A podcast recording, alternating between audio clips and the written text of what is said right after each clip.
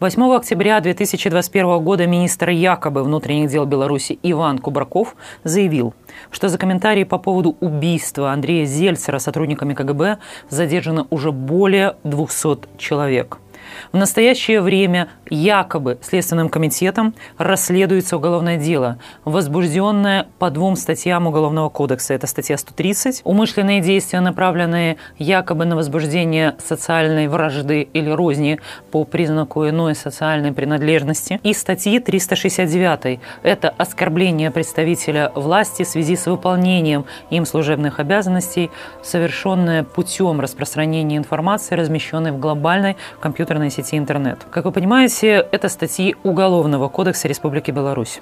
Важно знать, что ко всем этим несчастным и, безусловно, невиновным людям применена мера пресечения в виде заключения под стражу. А что происходит в таком случае с подозреваемым по явно политическим и сфабрикованным делам, мы все уже хорошо знаем.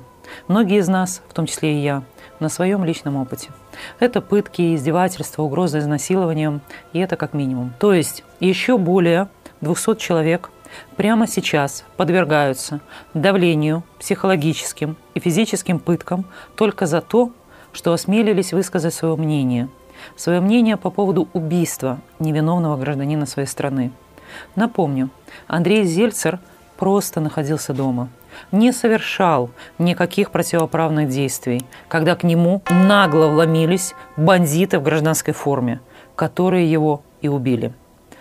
Нелегитимная власть в очередной раз решила продемонстрировать то, что ей под силу уничтожить каждого. Каждого в нашей стране. За любое слово, дело и даже мысль о справедливости.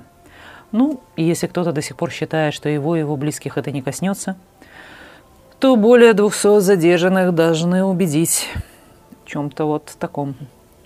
И 200, как мы знаем, это не предел. Эта власть не остановится ни перед чем, чтобы удержаться.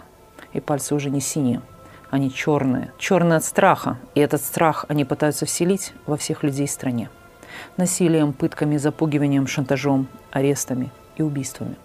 Это дело носит конкретный политический характер. В этом, думаю, никто не сомневается. Поэтому я, и наш дом. Мы призываем все правозащитные организации незамедлительно признать всех задержанных за комментарии по факту убийства Андрея Зельсера политическими заключенными.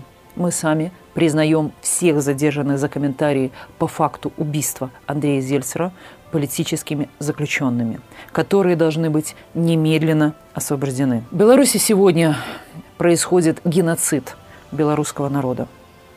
Но просто слова не помогут помогут только цифры и факты. А факты и цифры сегодня таковы. 8 октября 2021 года на 200 политических заключенных, как минимум, в Беларуси стало больше. Признавая людей по всем реальным политическим делам политическими заключенными, мы делаем большой шаг к тому, чтобы а.